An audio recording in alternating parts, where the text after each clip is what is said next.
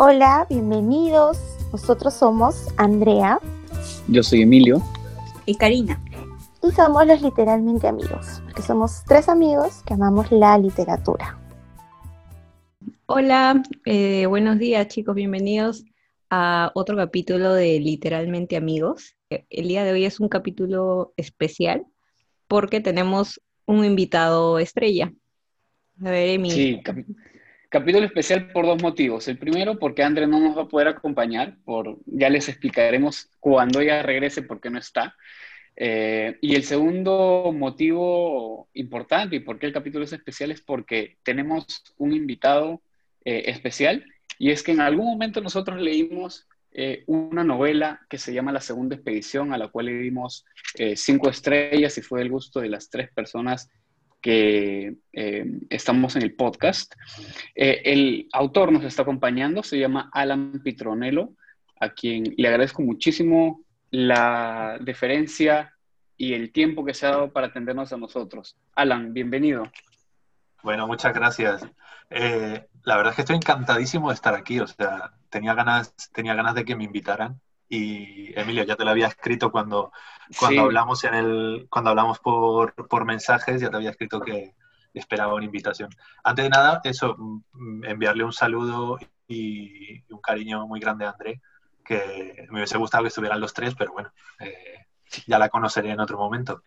Seguramente que sí. Sí, bueno, yo me aproveché cuando ni bien me dijiste, invítame la siguiente vez que se junten, entonces yo dije, bueno, no voy a desaprovechar la oportunidad, lo voy a invitar y te, voy, y, te, y te quería invitar por, varios, por varias cosas, ¿no? En principio para felicitarte por la novela, a mí me pareció espectacular eh, y cambiaste la forma de pensar que tenía Andrea y Karina sobre la novela histórica, que eso lo conversaremos en un ratito porque la verdad es que ellas me han tenido una, en realidad varias veces me han agarrado a golpes por, por novela histórica, hasta ahora, ¿no? Hasta ahora no, no, no les cuadra mucho esto de la novela histórica y seguramente tú y yo las vamos a convencer, o bueno, en este caso a Andrea, a Karina, perdón, de que, de que están equivocadas. El primer tema que quería conversar contigo, las convencemos, porque el primer tema que quería conversar contigo es que eh, ha sido muy difícil conseguir información de ti. En, bueno, la verdad es que la única forma que tenemos eh, de averiguar sobre ti ha sido Internet. Yo me vi todos los videos habidos y por haber sobre ti en YouTube eh, quería que nos cuentes un poquito cómo, cómo llegas a España. ¿Cuántos años tienes por allá? Bueno, a ver, mi familia, mi familia es italiana. Eh, mi abuelo era italiano y él emigró a Argentina y después a Chile. Entonces yo nací en Chile, me tocó nacer en Chile. Y muy pequeñito eh, volvimos a Argentina por trabajo de mi padre y ya después cuando fue la crisis del año 2000, 2001, con todo lo del corralito, no sé si ustedes se acuerdan de eso, eh, me tocó, nos tocó venirnos a España. Y ahí nos venimos a... Así fue como llegamos a España, eso fue en el año 2000. Y después por otros motivos, eh, pues yo viví en, viví en Italia, viví en, Bélgica, en Bélgica también vivió mi hermano, porque él, está casado con una, con una chica belga. Con una belga, ¿eh? Sí, y después yo también viví un par de años, viví en Suiza, o sea que... Bien, bien. Qué chévere. muchas vueltas por ahí. Ha sido chévere. Nosotros no hemos podido, bueno, al menos yo no tengo toda esa, ese recorrido no, es que también, Claro, también el hecho, el hecho de haber sido, de, ser un autor que no había publicado nada hasta el momento, ser un autor Nobel, eh, claro, no hay información, no hay nada. Eso lo vas construyendo en el camino, ¿no? Bueno, qué inicio, porque eh, publicas una novela y sale premiada. Es, es loable, la verdad, lo que has logrado. Em, veía en tu novela, porque la tengo, bueno, nosotros nos estamos viendo ahora, pero seguramente las personas que nos están escuchando eh, definitivamente no nos ven. Tengo tu novela acá en mi mano lo primero es que te sorprendió que la tenga acá en Perú y es que yo la compré en una biblioteca acá, en una librería acá, sí las están vendiendo. Eh, pero la leí y decía que, y acá dice que tú has estudiado historia y geografía. ¿Has estudiado algo de literatura? Eh, no. o sea, lo, que sé de literatura lo sé por, por, digamos, por la experiencia vital en cuanto a lecturas, eh, Sí que es verdad que hice en su día hice un curso de, escritura creativa y escritura breve, eh, que era un curso asociado a la Universidad de Valencia, pero realmente fue eh, eran cursos, está lleno de estos cursos, son cursos más de iniciación que te explican un poco pues eh, la caracterización de personajes y un poco la naturalidad, el estilo y todo eso que de eso, vamos, está, está lleno de libros, de, de, consejos, ahora más todavía con, con Internet, mm. YouTube, puedes encontrar un montón de, un montón de información para, para cualquier persona que quiera empezar y tal. Entonces yo empecé así, claro. Lo que pasa es que vengo escribiendo desde hace mucho, mucho tiempo. Porque esta no es tu primera novela, digamos, no es la, es la primera novela publicada, pero no es la primera novela escrita, por lo que entiendo. Eh, por supuesto, claro. ¿Tienes algunos más? ¿Y hay planes de, que las, de, que, salgan a luz? No, a, ver, en principio no, porque son, son novelas escritas, son novelas muy juveniles al principio. Eh, siempre, siempre en el, mundillo eh, se habla de, esa primera novela que suele ser una novela de amor o de, o de desamor que, escriben los autores. Y eh, mucha gente le llama el peaje. Es como tu primera tu primera catarsis, ¿no? De, de, volcar todo lo que tienes ahí en tu, en tu primera literatura. Y claro, esos son, esos son escritos que no... Hay gente que lo hace con la poesía, con cuento, con, y esos escritos pues no, no creo que vean la luz nunca, porque primero que me da mucha vergüenza y segundo porque, eh, porque claro, eran, eran de, un, de, un, de un aprendiz, digamos, de un aprendiz de escritor. Pero tocas muchos temas de amor en tu libro. Sí, en, parte porque ese bueno, yo lo considero así.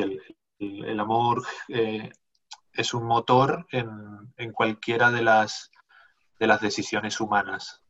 Para que, a ver si me explico. Da igual que la novela sea en el siglo XX, el siglo XXI o en el siglo III. O sea, siempre las, todas las experiencias humanas son, son más o menos las mismas. Todo el mundo se ha enamorado, se ha desenamorado, hay traiciones, hay entonces, claro, los, personajes en el fondo, no importa dónde los coloques, siempre eh, normalmente suelen sentir lo mismo.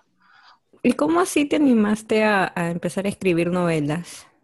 Karina, te voy a decir una cosa que es un poco, igual va a sonar un poco vanidoso, ¿vale? dale, dale. Va a sonar un poco, pero lo digo, lo digo de verdad que sin, afán de ser presuntuoso ni nada, pero eh, yo escribí, escribí el libro que me hubiese gustado leer. O sea, me, divertí mm. escribiéndolo, es como, como que vas descubriendo eh, en, esa, en esa creación y en esa lectura, vas descubriendo cómo se va generando la historia, vas conociendo los personajes, vas conociendo lo que sucede. Entonces es como una forma complementaria de no solo leer, sino que de vivir la historia.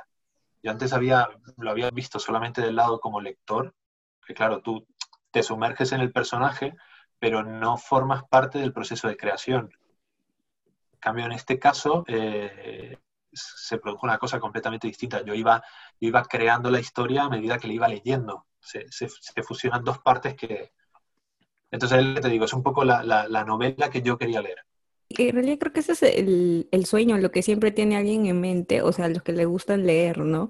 Bueno, en nuestro caso también nos gustaría hacer lo mismo, pero lamentablemente, bueno, al menos en mi caso personal, no tengo la habilidad de poder escribir alguna historia, ¿no? Entonces, eh, me parece chévere esa... perdón que te interrumpa, eh, Karina, todo el mundo tiene habilidad. Eso, eso es así. Todo el mundo tiene habilidad. Lo que hay que tener es tiempo, pero habilidad tiene todo el mundo. aunque tardes lo que tardes, todo el mundo, al final el, ser humano está hecho para contar historias. Tú mm. cuando vas a trabajar o vas al colegio o vas donde sea, mm. le cuentas a tu gente de alrededor lo que te ha pasado, lo que estamos hechos para contar historias. Todo el mundo puede contar historias. Vamos entonces a, a guardarnos un tiempo para empezar a escribir algo. Eso. Alan, ¿y qué géneros te gustan? ¿Qué géneros te gustan? ¿Cuáles son tus libros favoritos? A ver, de género, eh, realmente creo que siento mucha, mucha pasión por toda la literatura latinoamericana. Sobre todo la, literatura del boom, de García Márquez, de Julio Cortázar son, son digamos, los, los, dos grandes referentes. Tal vez, tal vez son los libros que, que le gustan a, a, Cari, ¿no? En realidad creo que no he leído mucho de esos, bueno, de, de García Márquez sí, eh, a mí me gustó bastante Crónica de una muerte anunciada. Eh, pero, la, novela perfecta. Sí, y quería preguntarte, ¿algo de Mario Vargas Llosa has podido leer?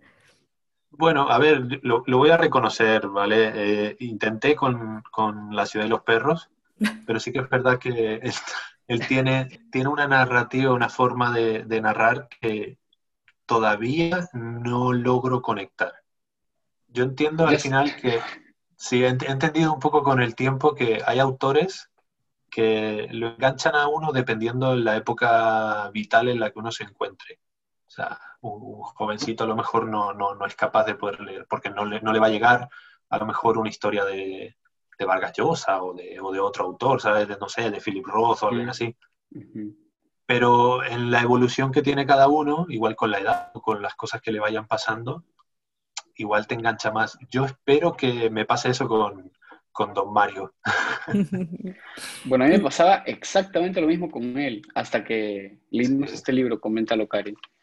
Espérame, fue Las travesuras de la niña ah, mala. Sí, sí, sí. Las travesuras de la niña mala. Sí, mira, ese, también. ¿Ese lo intentaste leer? No, no, no lo, no lo leí completo, sí que, sí que he leído fragmentos.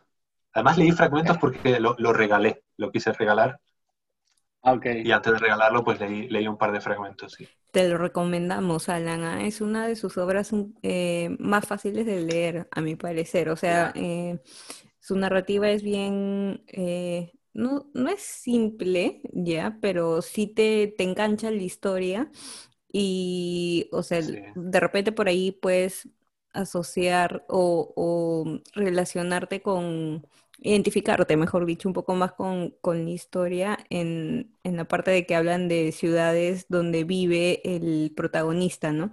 Que vive en varias ciudades de, Europa.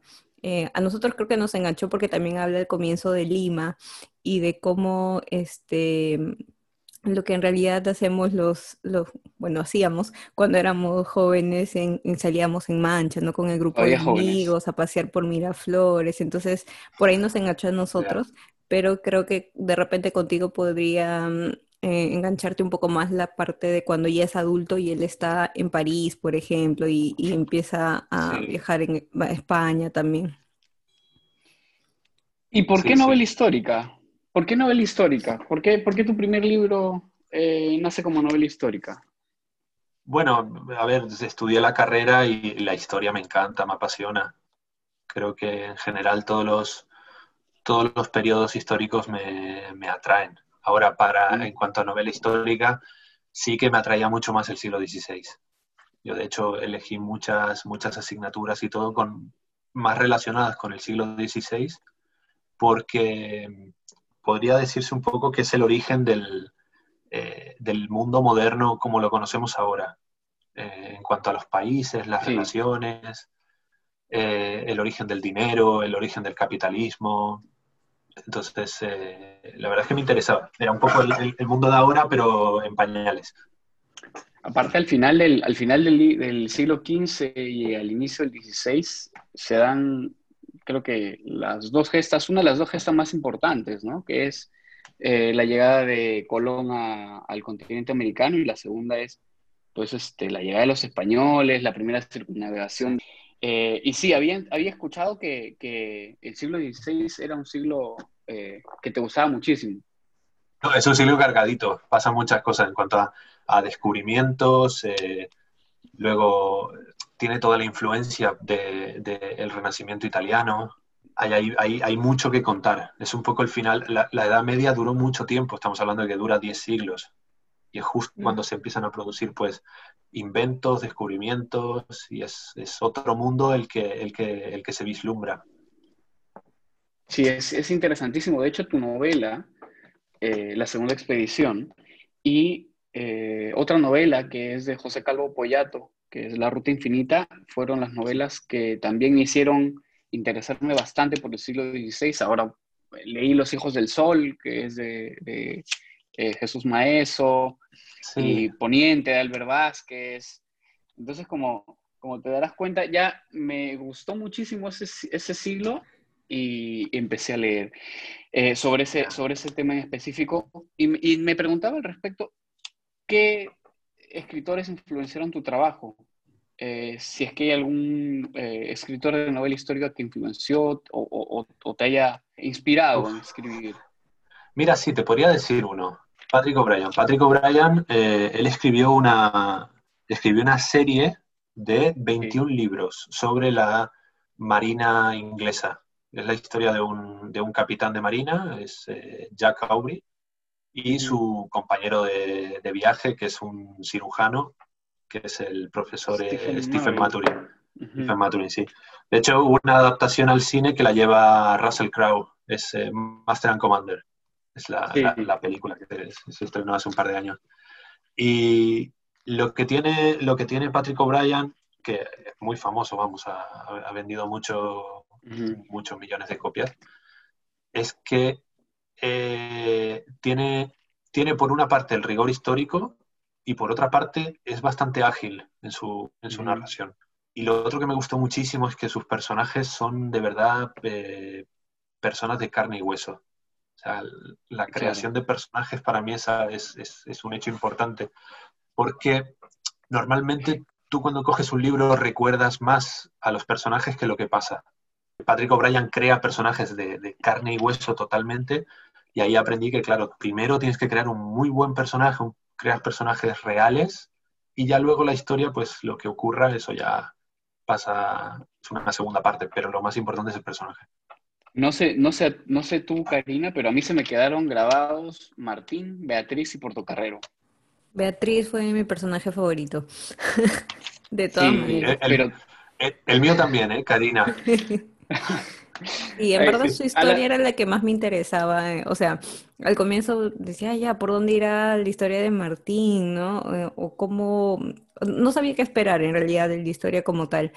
Pero apenas apareció Beatriz, quería saber más de ella y decía, ojalá... Le escribía, es más, a, e, a Emilio, mientras iba leyendo, oye, ¿qué le pasará? Pobrecita. Y decía, sigue leyendo, sigue leyendo. Entonces ya, conforme iba avanzando... Es que yo...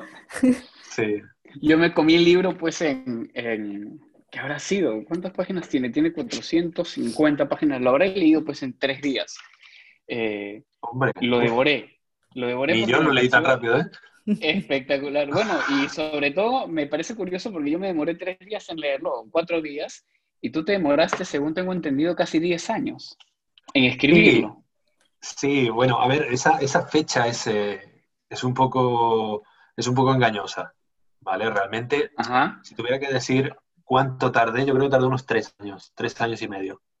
Lo que ocurrió es que yo la escribí y, por ejemplo, la, primera redacción que la escribí, eh, no estaba Beatriz. Entonces me di cuenta que me e, era una historia de hombres. Y claro, y te quedas pensando también como, como historiador, como investigador, te quedas diciendo, ¿Y qué pasa con la mujer? No, no vivía. En el siglo XVI no había mujeres. Entonces, claro, me falta. Eh, estaba, eh, la, mesa estaba coja, totalmente coja. Entonces, claro, de una reescritura a otra reescritura, pues eh, al final terminaron siendo pues ocho años más o menos en total, pero si tuviera que, decir una, una, cifra de verdad son unos tres años y medio.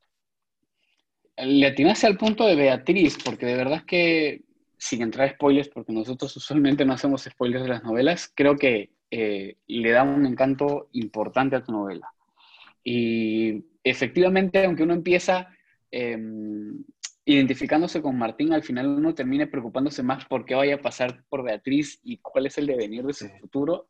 Y lo de la mujer es un tema, es un punto importante, porque no solamente tú has mencionado, bueno, ahora me lo mencionas, no solamente tú lo mencionas, el tema de que la mujer usualmente no ha tenido presencia, al menos en la novela histórica, en general en la historia. Escuchaba a Santiago Poseguillo en algún momento decir lo mismo y cómo evolucionaba sus novelas. Empezó con la trilogía de Sitio en el Africano y terminó con unas novelas que retratan a Julia. Eh, ¿Alguna vez has pensado en, alguna vez has pensado en escribir sobre una eh, sobre una mujer personaje histórico?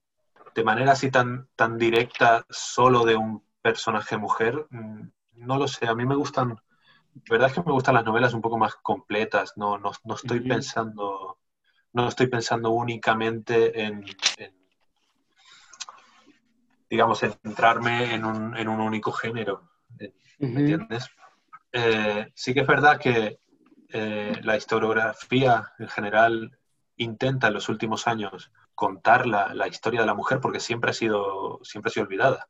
Si uno coge cualquier manual, cualquier manual de historia, solo hay hombres, fechas y hombres y fechas y dónde está la mujer.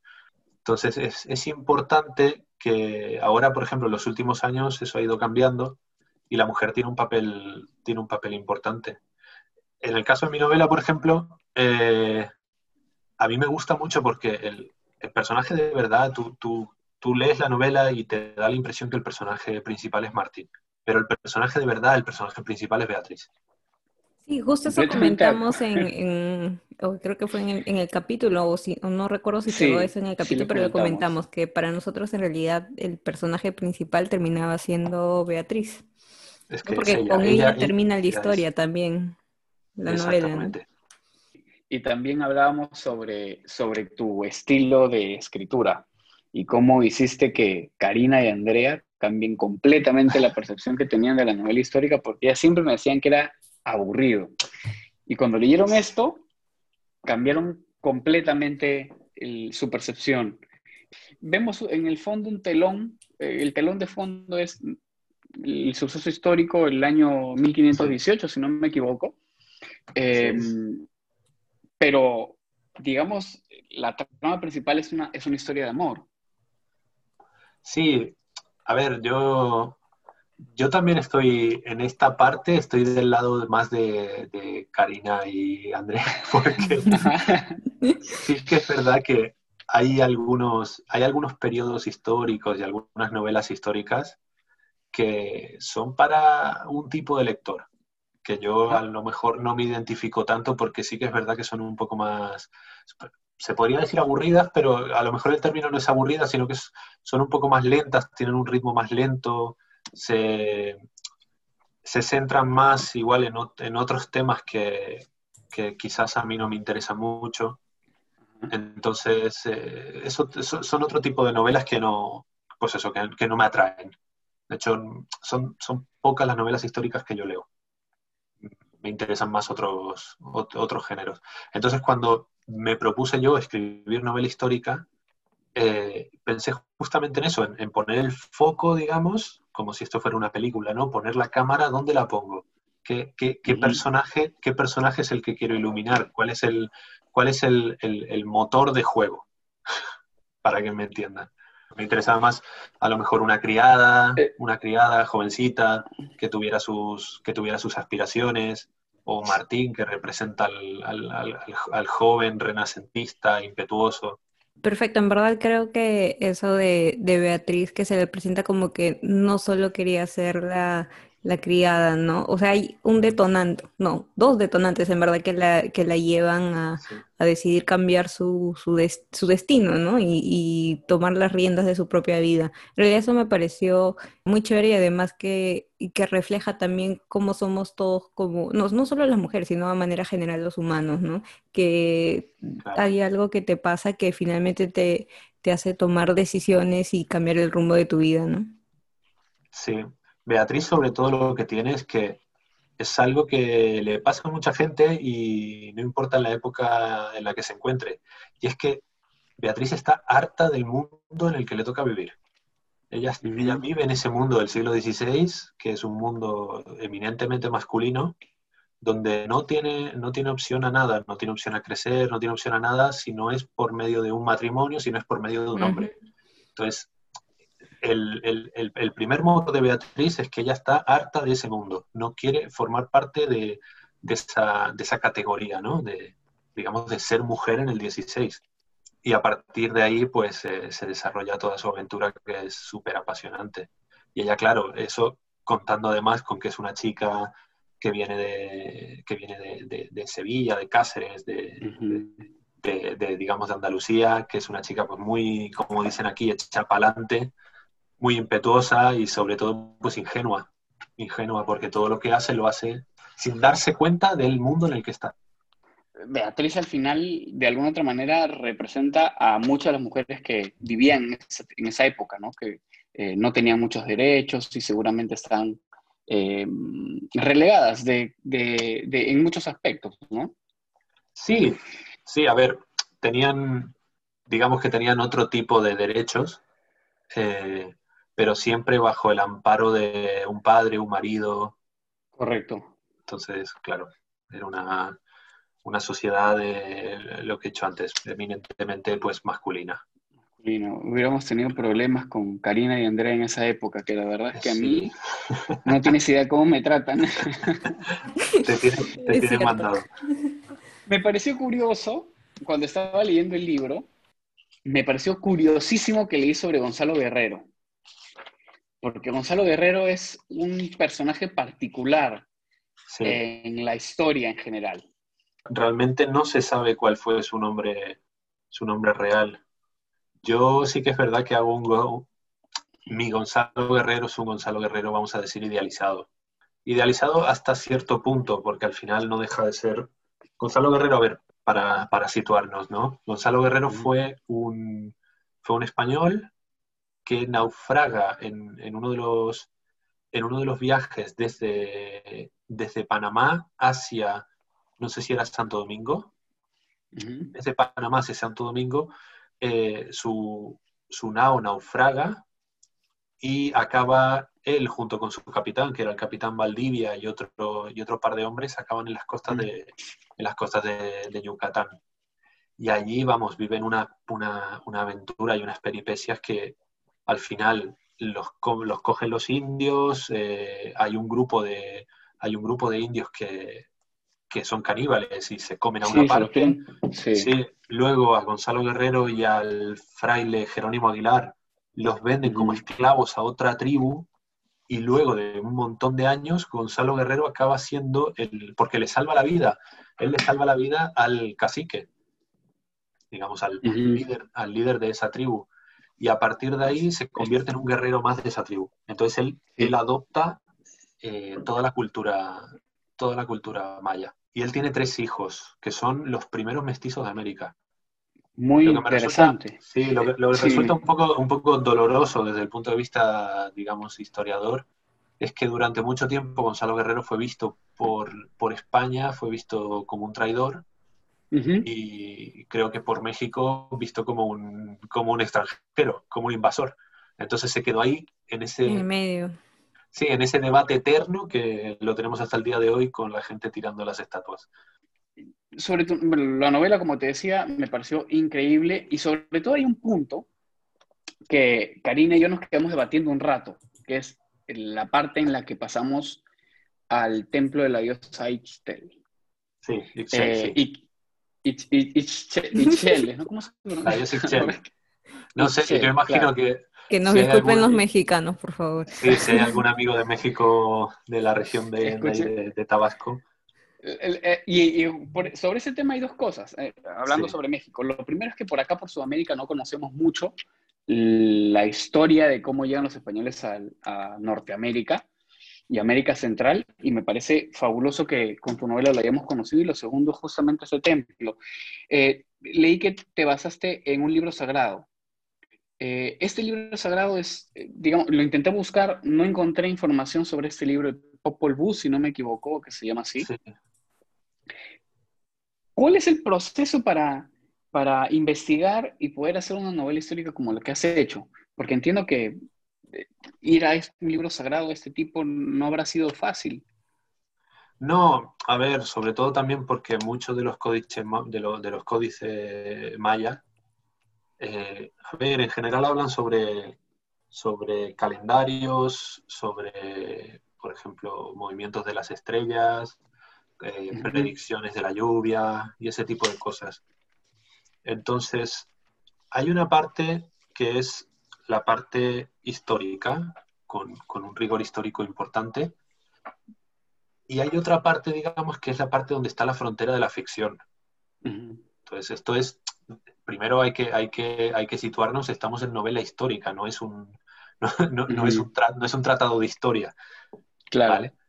Y esto qué pasa? Pasa que está en tu pericia como autor, está en tu habilidad como autor, coger con, la sensibilidad que tengas la manera en la que pensaban o en la que podían comprender y ver la vida y el universo eh, los mayas, que lo veían de una forma totalmente distinta a los europeos.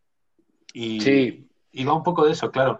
Realmente los libros sagrados no cuentan, no es, no es una crónica, digamos, del día a día de la historia de los pueblos mayas, sino que te sirve más como, como poder, para, para poder entender ellos de qué manera veían el universo y veían el mundo. Hiciste, sí, hiciste una, una, mezcla entre eh, bueno, lo que, veíamos, lo que veníamos viendo que era todo el siglo XVI eh, y luego incluiste este tema de la, de la mitología eh, maya que me pareció buenísimo porque nos sacó un poco de nos sacó un, nos sacó un poco de cuadro cuando estábamos leyendo y pasaron estas cosas que me parece fabuloso. Porque eran o sea viene la historia que ves de personajes bien reales y de pronto viene como la parte fantástica de, de la novela no entonces ahí yo me quedé así como que eh, no sabía si estaba basado en algo que de verdad había sido real o si esto ya era completamente algo inventado, ¿no? Hasta que leí ya la parte, la nota eh, las notas, sí, donde mencionas que te habías basado en, un libro.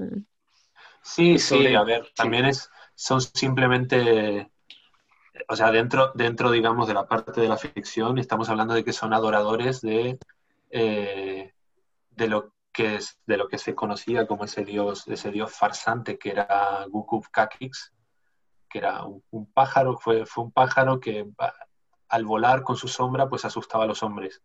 Y lo que cuenta la, lo que cuenta la, una, una de las leyendas del Popol Vuh es que dos hermanos, los hermanos eran dos gemelos, dos, dos gemelos guerreros, accedieron al, accedieron al, al Xibalba, que es el inframundo maya, que es donde tiene, donde tiene conexión el mundo real con el mundo de las fuerzas superiores. No es, no es tanto como el inframundo que conocemos nosotros, que, es que, que, alguno incluso lo podría confundir con el infierno o algo, porque tenemos una, una visión muy, muy euros, eh, europea, ¿no? Ah, en este caso, el, el, el es la entrada, el inframundo maya es la entrada hacia, hacia fuerzas superiores del hombre. Y, y claro, y ahí se, perfectamente podían haber seguidores de, de, este dios, de este dios farsante. de Kakis, exactamente. Y, eh, y, bueno, y el Kamasot, el Kamasot es una figura mitológica que también aparece, también aparece en el Popol Vuh y que, a ver, si, si, si lees bien y con detenimiento, eh, no deja de ser un seguidor eh, disfrazado. Sí. Exactamente. Sí, correcto. Y tienes razón con este tema del inframundo, que uno lo, de hecho, la primera palabra que se me viene cuando leo inframundo es infierno, ¿no? Mm. Sí. Que no es exactamente lo mismo. No, no. Y, y ahora queríamos tocar dos temitas.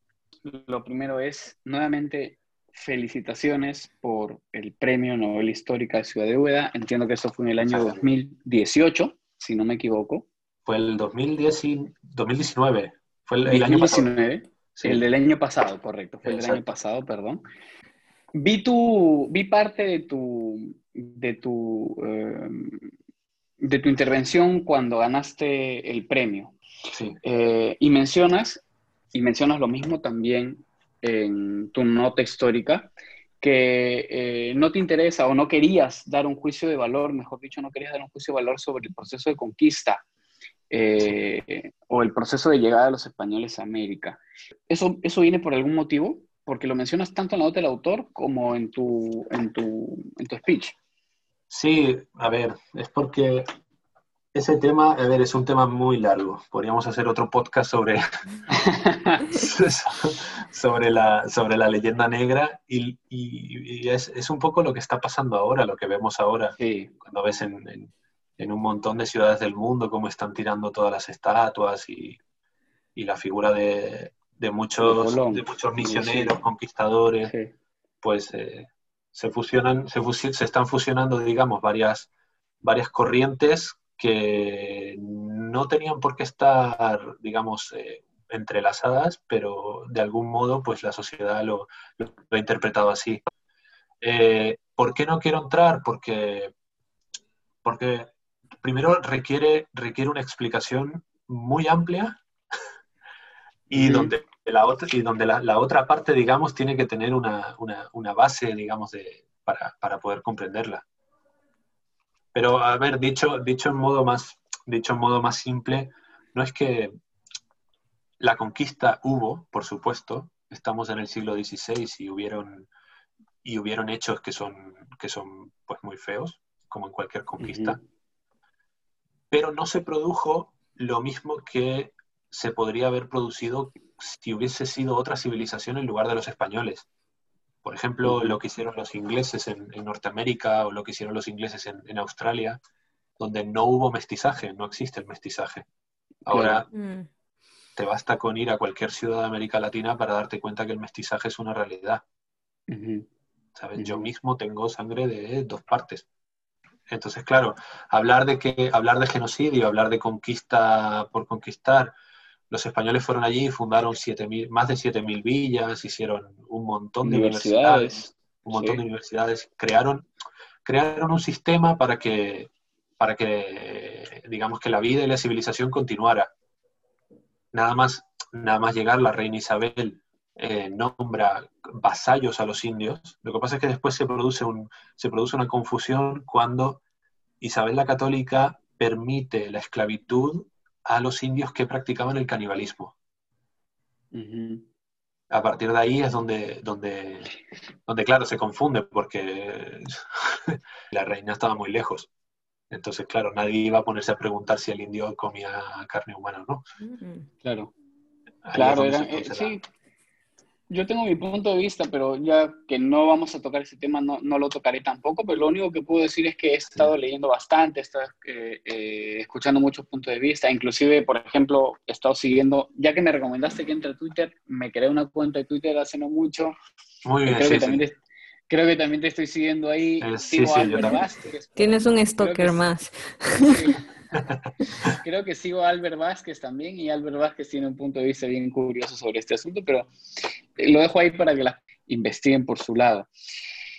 Tú bueno, me dijiste a mí cuando estábamos chateando, porque la verdad es que otra cosa que te tengo que agradecer es que te has tomado la gentileza de, de escribirme por Instagram y darte tiempo para conversar con, con un ah, porque la verdad es que admiro bastante al menos tu trabajo y la novela que has sacado. Eh, y me dijiste en ese momento, Emilio, eh, estoy trabajando y ya cerrando eh, para lanzar una novela muy pronto. Me dijiste un mes y creo que eso tal vez vaya a cambiar, ¿no?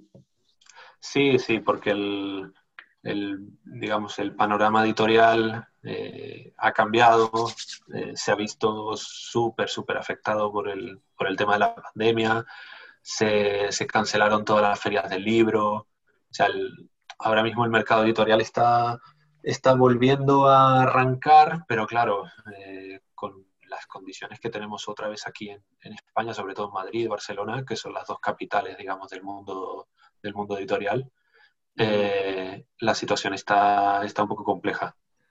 Muchos lanzamientos se han retrasado, ya no hay, no hay presentaciones del libro prácticamente, todos los autores están, están están presentando los libros por, por internet, por Instagram, por haciendo directos. Entonces, claro, eh, hay mucho retraso. Yo también, en parte, eh, no me preocupo porque preferiría, preferiría publicar cuando las condiciones fueran mejores, cuando se pudiera hacer una presentación, a lo mejor acudir a los lugares. Así claro, yo también, yo también preferiría lo mismo, porque sí, la verdad es que te esperaría por acá para que me firmes el libro. Hombre, ojalá. me, ponga, eh, me, pongas tu rúbrica en el libro y, bueno, habrá, habrá que esperar. Entonces no hay fecha. No, no, hombre, yo espero que sea este año, pero, pero bueno, ya también lo dirá, el, lo marcará un poco el, el, mercado, ¿no? Sí, ojalá, sea este año. Y esperamos también que ojalá... Este año, perdón, digo el, 2021. El próximo, claro. 2021, claro. este año ya lo queremos eliminar, como sea. No, de este todas maneras. que se acabe pronto. Falta poco. Este, ah, no, decía que ojalá eh, también te podamos ver por acá en la Feria Internacional de Lima, ¿no? El próximo año también. Yo a mí me encantaría. De las tres ferias que me gustaría ir sería la de Lima, obviamente, la de Buenos Aires, por, por un tema sentimental de, de haber estado allí. Y también, me, hombre, algún día también me gustaría participar en Guadalajara, que es, digamos, el, la gran feria de, América Latina. Pero sí, sí, sí, un viajecito allá a comer ceviche. a Sí, comer claro. ceviche y a tomar pisco ahí en, en tierras de. Perú. No- Sí, No no, sé si- quería entrar en controversia no sé porque si iba a decir algo del pisco. No, sí, que dicen que uno que, que es chileno, que es peruano, ¿no? es peruano hay una- nomás, es Ah, peruano. ah, Ahí hay un debate. sí, Yo creo, yo creo que el pisco es de quien se lo bebe.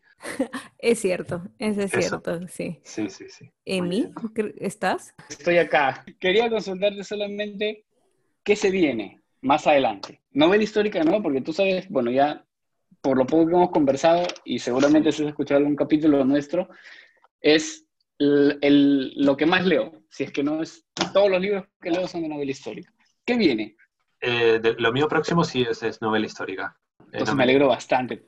Porque yo voy a hacer novela histórica. Y espero, primer- espero que sea, es una, podría decirse que es una continuación. Ah, fenomenal. Ah, Esa ya, era la otra perfecto. pregunta que tenía. Perfecto. sí. Ya me has alegrado la vida. me has Y- alegrado la vida porque cuando terminé de leer dije, no puede ser que termine acá nomás. Tiene que No, que va, no, no, edición. no. Si eso, hay, hay mucha historia todavía para contar. O sea, no quiero meterte en aprietos, pero quiere decir que sabremos más de, de Beatriz. Sí, sabremos de, de varios Bien. personajes Perfecto. y, y Perfecto. de, y de otros nuevos también, que es lo importante. Perfecto, Claro, estaremos claro, esperando claro. Entonces. No te voy a preguntar nada, pero voy a soltar una idea. Tal vez por ahí está Cortés, que este, juega un papel muy importante en una siguiente expedición hacia, hacia México. Sí. Ojalá que sepamos de estos personajes. Me da muchísimo gusto, Alan, haber eh, conversado Bueno, contigo. La verdad es que eres una persona muy amigable. La verdad es que me has sorprendido muchísimo. Nada, muchas gracias. Yo me sorprendí cuando los escuché. Eh, primero me alegré mucho de que, de que me hicieran un podcast, me sentí súper halagado. Y, y dije, yo a estos chicos los tengo que llamar y me tienen que invitar, tengo que venir. Muchas Así gracias, saben. Alan. Aquí tienen cuando quieran, tienen a un colaborador o, o un invitado, cuando quieran, pues me llaman y hablamos. Sí, este, más bien, justo eso te quería lanzar la idea. De repente, cuéntanos qué libros te, o te gustaría de repente que leamos o que nos recomiendes y así te invitamos también de repente para que podamos discutir sobre cualquier libro. Mira, hay una autora, seguro, no sé si la conocen, igual, igual no les gusta, pero eh, es una autora belga que se llama Melino Tom. No lo conozco, pero lo apunto Mm. ahora mismo. María Melino Tom. Ella escribe, se escribe con N-O-T-H o M-B, no Tom. Sí. Ella escribe novelas y son, son historias, digamos que eh, son historias de ahora, son historias contemporáneas, pero son, son como si fueran cuentos para adultos. O sea, es, es cuento, no, cuen- cuentos, digamos, que te hablan un poco más sobre, sobre cosas más complejas, sobre, el, sobre quizás eh, la tensión que hay entre una madre y una hija. Yo admiro mucho a Melino Tom porque es una, es una autora que sabe muy bien corregir su texto. Escribe de forma muy simple. Cuando, cuando, cuando uno la descubre en, en su lectura, te parece que su novela es muy ágil, es muy, es muy, muy fácil de leer. Eso requiere de un trabajo de, de corrección eh, enorme. Me imagino que, que eso bueno. debe ser una parte bien compleja del proceso de escritura, ¿no? Sí, mucho, mucho. El arte de podar, digamos. Yo le llamo podar porque es como tú dejas crecer el árbol, todo lo que quieras, y ya luego le tienes que dar tú la forma y eso es cortando, pero sin piedad, borrando párrafos enteros si va a ser posible. Melina o Tomb, ¿no? Amélie. pues, Ah, Meli. después Tom. Presta atención. No, es que, no, no, no, sí estoy prestando atención, pero es que ya te he dicho que, ah, acá está, Melino Tom, Sí. ya la tengo, Ah, Melina la tengo, Tom, sí, sí. la tengo identificada. La voy a poner en mi lista de, de Sí, son libros, a ver, son, son libros muy, son, son libros muy ligeros y sobre todo muy cortos. Son libros que te puedes leer en, en dos horas, en tres horas, te tomas un café y ya te lo leíste. Lo buscaremos entonces. Sí, sí, está muy bien. Muy bien, entonces Listo. queríamos agradecerte muchísimo por el tiempo que te has dado en, en atendernos. A ver, tú piensas una cosa que tú escribes y el, el- el ejercicio, el ejercicio de la escritura es, es algo muy solitario. Estás tú solo, yo, yo llevo un montón de años solo con todos mis personajes Y cuando te encuentras a gente que, que, los ha vivido, que los ha hecho suyos, es, es, una cosa muy gratificante. Entonces, claro, para mí estar aquí con, con ustedes es, eh, yo lo estoy disfrutando más que ustedes. Ustedes no lo saben, pero yo lo estoy disfrutando más. bueno, nosotros también. De hecho, anoche eh, estaba conversando con Karina y le decía, Karina, estoy nervioso y hoy día la, verdad no puede ni dormir porque... Como nunca se ha levantado temprano, ¿ah? muy emocionado de conocerte, muy emocionado de conocerte. Y esperamos tenerte pronto conversando sobre tu siguiente libro y sobre la aventura que viene. Eh, muchísimas gracias por, por haberme invitado, ha sido un placer. Espero que no sea la última vez, espero que nos veamos pronto y pues ya lo saben, si les gusta la novela, si les gusta la, novela histórica y sobre todo la novela de aventuras, los invito a leer mi novela. Yo la recomiendo, la novela Yo se también. Llama la segunda Tú también, y, Andrea también la ha recomendado, La Segunda Expedición de Alan Pitronello, eh, ganadora del premio de novela histórica Ciudad de Úbeda del año pasado. Eso. La pueden encontrar Aquí en Perú, en librería Comunitas, la pueden encontrar en Busca Libre. Yo también la compré en Amazon eh, y la he comprado en la... Y la pueden encontrar también en la página de eh, Apple Books. Edicionespamies.com también se puede encontrar. Edicionespamies.com también la pueden encontrar si es que están en España. No sé si hacen envíos internacionales, pero la verdad es que es muy fácil conseguirla por acá, por América. Sí, nosotros en realidad estamos usando bastante Busca Libre eh, que creo que llega un poco más rápido que Amazon, entonces igual ahí encuentran cualquier libro.